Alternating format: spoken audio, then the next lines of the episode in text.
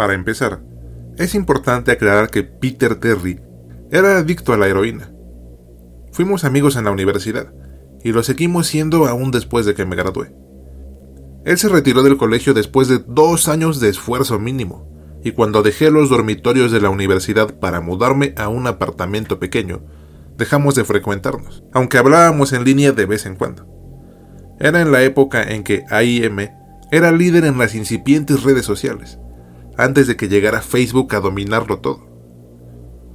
Hubo un periodo que no estuvo en línea por cerca de cinco semanas consecutivas. No me preocupó, era un completo vago y adicto a las drogas, por lo que asumí que sencillamente perdió el interés. Pero una noche lo vi entrar de la nada y rápidamente me mandó un mensaje. David, tenemos que hablar. Comenzó a escribir frenéticamente y pude percibir una mezcla de fascinación y miedo. Me habló acaloradamente de la casa sin fin, un lugar extraño que llevaba ese nombre porque simplemente nunca nadie había llegado a la salida. Así que la gente tenía una especie de juego, que como era de esperarse, consistía en que si lograbas llegar al último cuarto, ganarías 500 dólares en efectivo. Según Peter, solo eran nueve cuartos, pero cada uno era peor que el anterior. Estaba ubicada fuera de la ciudad, a unos 6 kilómetros y medio de mi casa. Al parecer, él lo había intentado y fracasado. Supuse que su intoxicada mente exageró la situación, y salió huyendo por algún fantasma de papel o algo semejante. Me dijo que la experiencia era muy intensa y que no creía que hubiera alguien que pudiera aguantar, porque simplemente el lugar era antinatural.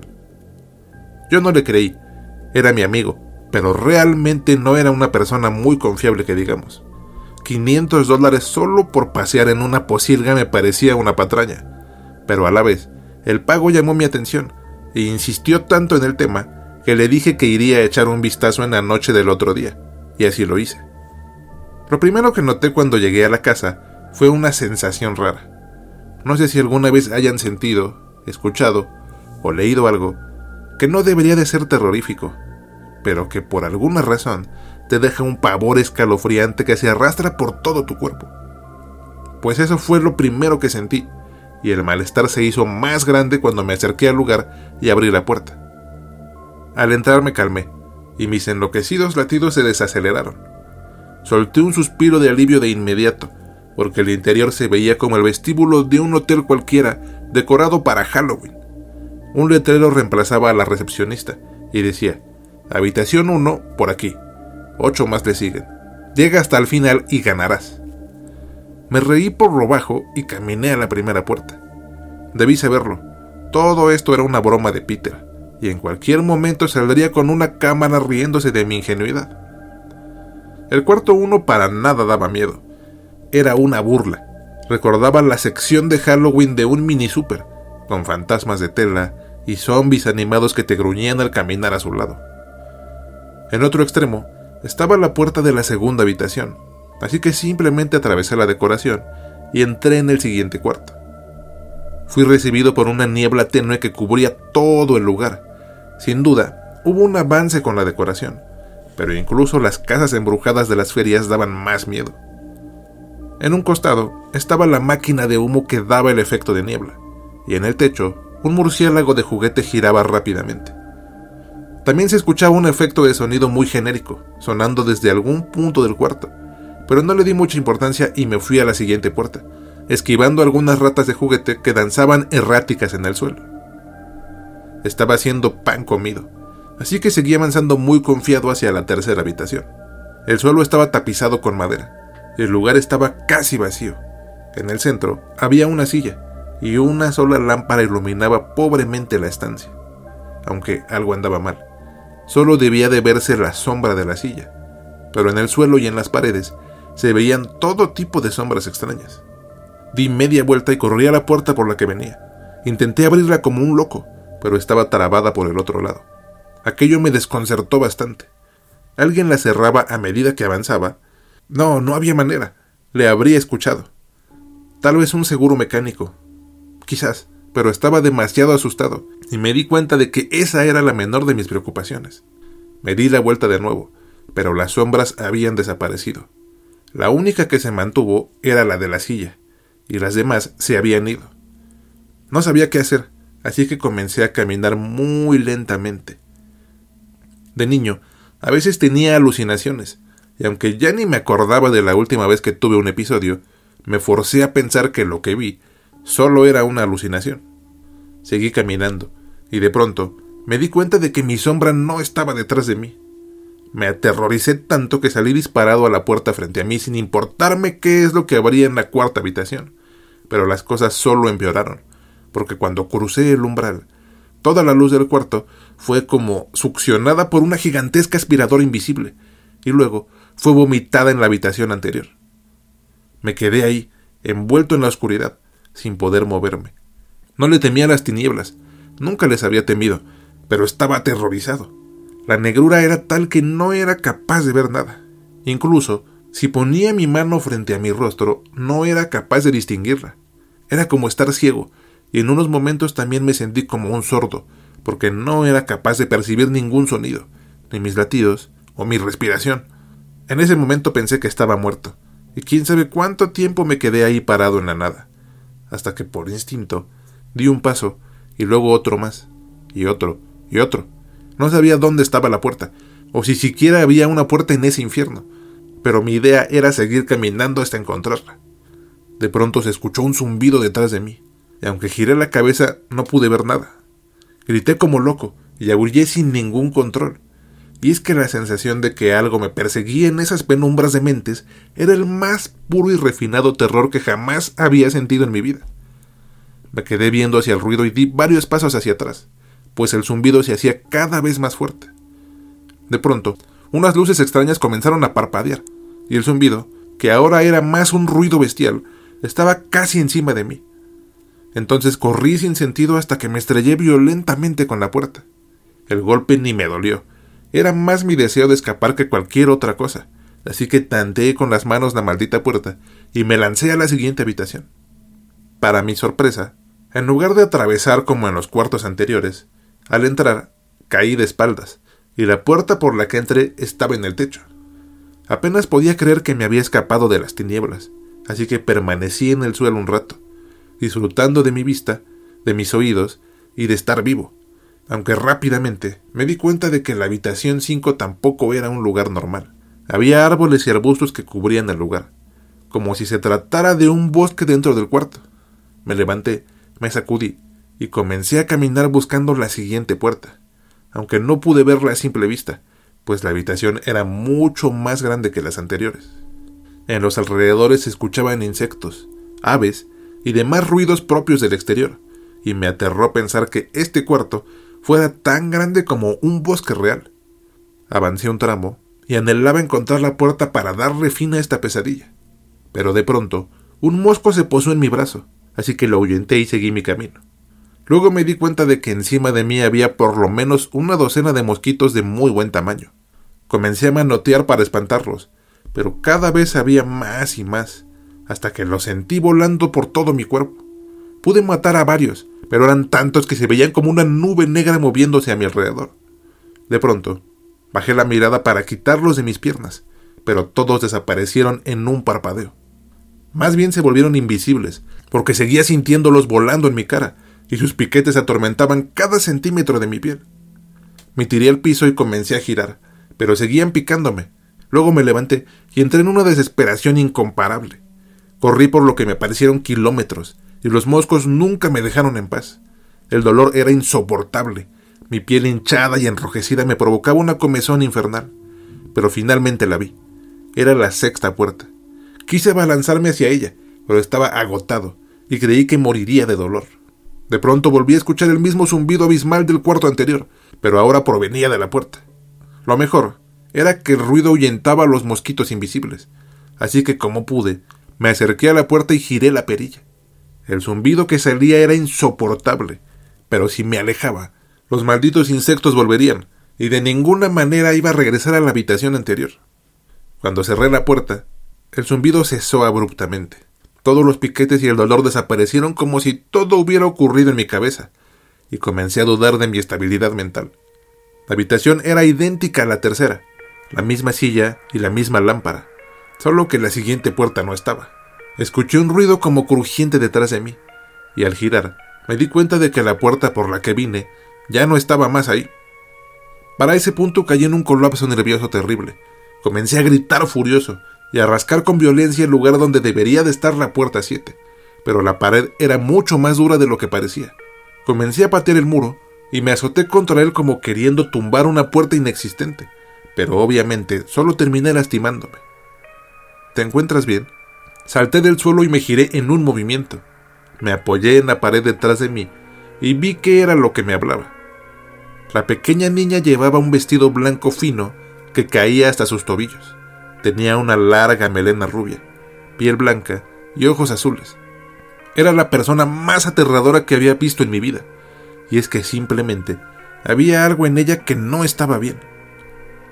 Lo más que puedo intentar explicar es que al verla, su forma era la de la niña, pero al mismo tiempo se veía como un hombre gigantesco y delgado, cubierto de un grueso pelaje apestoso.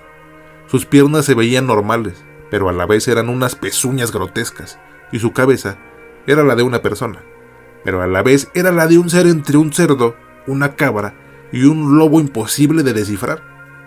No sé si cambiaba de forma rápidamente, si esas dos cosas ocupaban el mismo espacio, o si mis ojos simplemente no podían discernir lo que veían, pero estaba atrapado con esa cosa. David, no debiste haber venido. Cuando habló, escuché las palabras de la bestia y de la niña fundirse en una voz que no me atrevo a describir. En mi mente se grabó la frase y se reprodujo infinitamente.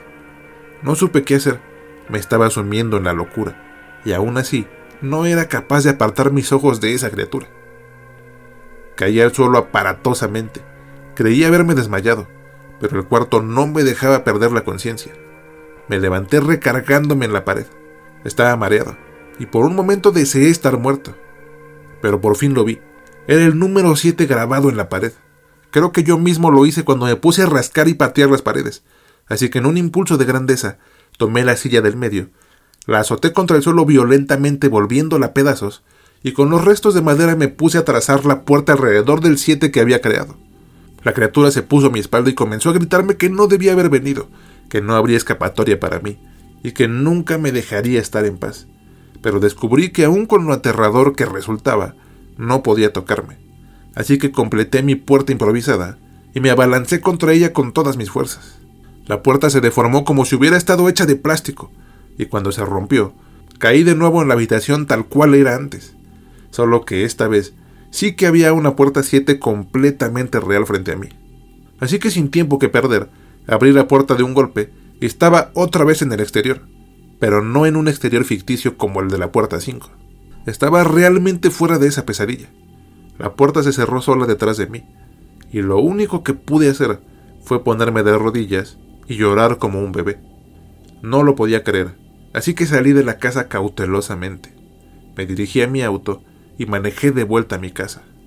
Una sensación de irrealidad me invadía por momentos. Estaba feliz de estar afuera, pero haber escapado tan fácilmente me generaba un miedo atroz. Cuando llegué a mi casa, una incomodidad desmesurada se apoderó de mí. Y es que no quería abrir la puerta. Sabía que si lo hacía, de alguna manera volvería a la casa sin fin. Me quedé mucho rato esperando, hasta que por fin me armé de valor, metí la llave en la cerradura, la giré lentamente hasta que el seguro se liberó y empujé con suavidad mientras mi corazón latía a mil por hora. Para mi sorpresa, no había nada raro. Todo estaba igual que siempre. Mi viejo sillón, la televisión con unas largas antenas colgando de un lado, la cocina desordenada y con un tenue olor a grasa y el aromatizante de limón que colocaba cerca del fregadero. Luego fui a mi habitación y en mi cama estaba Baskerville, mi hermoso gato. En ese momento pensé que él era el primer ser vivo que veía en toda la noche, y de nuevo me invadió la irrealidad y la angustia. Comencé a acariciarlo, pero me maulló violentamente y me rasguñó la mano. Esto no hizo más que acrecentar mi desconfianza, porque el gato era un mimado, Nunca había reaccionado así, e incluso se dejaba acariciar por desconocidos. Estaba muy agotado y decidí no darle importancia. Había logrado salir de la casa, y eso era lo más importante. Así que tomé una ducha que me hizo sentir revitalizado, y luego fui a prepararme algo de cenar. Me encontraba preparándome unos huevos con tocino, y en ese momento realmente me sentía muy feliz. Puse música a un volumen moderado y comencé a cantar mientras cocinaba. Llené mi taza preferida con café y tomé mi plato para llevarlo a la mesa, pero cuando atravesé el pasillo principal, se me cayó toda mi cena en el suelo de la impresión. De reojo, pude ver a un par de personas tiradas en la sala de estar. Con lágrimas en los ojos, me acerqué para ver qué diablos estaba pasando, y me di cuenta de que ese par de cuerpos pertenecían a mis padres. Estaban desnudos y cubiertos de sangre. Habían sido severamente mutilados, pero sus cabezas reposando en sus pechos era de toda la escena lo más impactante. Y lo peor es que su expresión no era de miedo o de sorpresa, sino que me veían fijamente con una mueca que imitaba una sonrisa. Me arrodillé llorando frente a ellos, y delante de mí apareció una puerta con el número 8 pintado con sangre. De alguna forma siempre lo supe. Aquella cosa de la habitación anterior me lo dijo. Nunca me dejarían salir de la casa sin fin. Solo me quedaba llegar al final de todo esto, así que decidí seguir adelante. La cosa es que las cabezas de mis padres comenzaron a reírse a carcajadas, y al verlas quedé como hipnotizado. No podía moverme, y en mi mente resonaba la voz de aquella criatura. No tienes escapatoria. Nunca te dejaremos salir. De pronto, el maldito zumbido resonó con potencia en mi sala. Era tan fuerte que los vidrios y las paredes temblaban violentamente. El ruido logró sacarme del trance en el que me tenían las cabezas, y con un esfuerzo sobrehumano logré ponerme en pie y atravesar la habitación hasta la puerta número 8. Las cabezas seguían emitiendo carcajadas, y pude ver cómo sus brazos, sus piernas y sus restos en general se arrastraban persiguiéndome. Por un impulso malsano le eché una mirada rápida a las cabezas, pero fue un grave error. Volví a entrar en trance, y esta vez sentí que mi cuerpo colapsaba lentamente. Estaba cayendo al suelo, y los restos cercenados estaban a punto de alcanzarme. Cuando por fin caí completamente, perdí contacto visual con las cabezas, y me liberé pero un par de manos comenzaron a apretar mis tobillos con una fuerza terrible. Me levanté como un rayo y como pude me quité esas extremidades endemoniadas de las piernas. Luego, sin pensarlo, atravesé la puerta y llegué a la misma habitación con la silla en medio. El zumbido cesó. La puerta se cerró de un golpe y las risas se dejaron de escuchar. En la silla, en el medio, había un hombre sentado con la cabeza agachada. Me acerqué lentamente y cuando el tipo alzó la vista, Sentí un escalofrío recorrer todo mi cuerpo. Aquel hombre que estaba en la silla era yo mismo, una copia idéntica de mi persona, que lloraba silenciosamente. Antes de que pudiera decirle algo, me habló con desesperación. Por favor, por favor, no lo hagas. Por favor, no me hagas daño. ¿Qué dices? Tranquilo, no, no voy a hacerte daño. Sí lo harás, interrumpió sollozando. Vas a hacerme daño, y no quiero que lo hagas. Se colocó en la silla con las piernas entre sus brazos y comenzó a mecerse lentamente. Verlo fue una experiencia muy lamentable. Era como verme en un espejo después de que una gran tragedia cayera sobre mis hombros. Escúchame, tienes que calmarte, amigo. Me acerqué y me di cuenta de lo extraño que se sentía hablar conmigo mismo. ¿Qué estás haciendo aquí? Me harás daño. La única forma de que salgas de este lugar es lastimándome. Sus palabras me helaron la sangre, y después de observarlo detenidamente, me di cuenta de que en su camisa tenía un número nueve bordado a la altura del pecho. Hasta ese punto atravesar las puertas había sido relativamente sencillo. Solo era cosa de encontrarlas y abrirlas, o en el caso de la puerta 7, yo mismo la tallé en la pared y pude atravesarla de una forma bastante abstracta. Pero, ¿qué significaba ese nueve en el pecho de esa persona? ¿Acaso tendría que... Ya te has dado cuenta. Debe de haber alguna otra forma. Le grité con desesperación. Te lo dije, balbuceó. Vas a hacerme daño.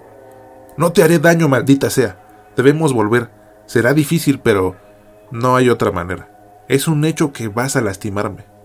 Volvió a agachar la cabeza y lloró levemente hecho un ovillo. Intenté de todo. Volví a rasgar las paredes. Golpeé la puerta de la habitación anterior hasta destruirla, pero simplemente no había nada detrás de ella. Comencé a arrancar las tablas de madera del suelo, pero solo había concreto sólido debajo. Quise inspeccionar al tipo, pero cada que me acercaba se ponía a llorar desconsolado. Forcejeamos un rato y sin querer lo tiré de la silla, solo para darme cuenta de que en la parte de abajo del asiento Había un cuchillo largo y filoso con una nota. Para David de la gerencia. Ahora yo también lloraba junto a mi clon.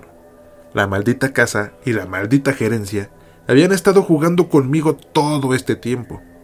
Y de pronto pensé en Peter. Él me dijo que no había logrado terminar. Pero entonces, ¿cómo hizo para escapar? ¿Habrá llegado hasta este punto? ¿O cuándo se rindió el maldito imbécil? Me daban ganas de vomitar. El cuchillo brillaba con la tenue luz de la lámpara, y mi clon gemía desconsolado en el suelo de madera. ¿Realmente voy a matarlo? Pensé mientras me levantaba y tomaba el cuchillo de la silla. ¿Qué estás haciendo, David? dijo con una voz que había perdido todo el rastro de temor o debilidad. Él también se levantó, y ahora totalmente erguido. El parecido era aún mayor.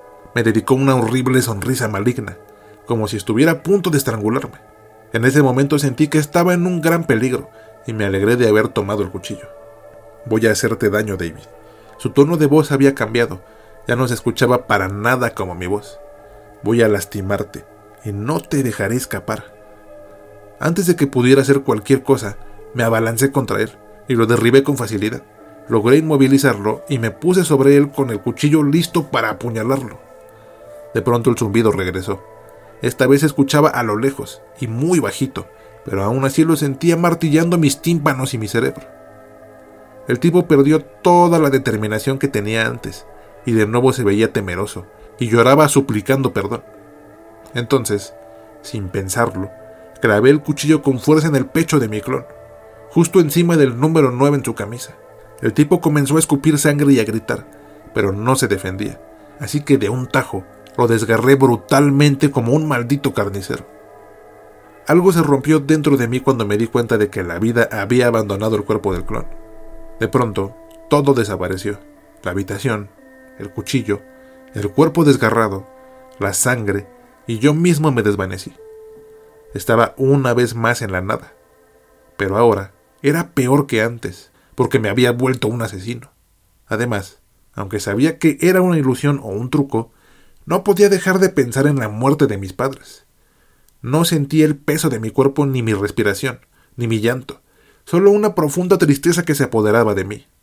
Había llegado al final de la maldita casa, pero no había nada.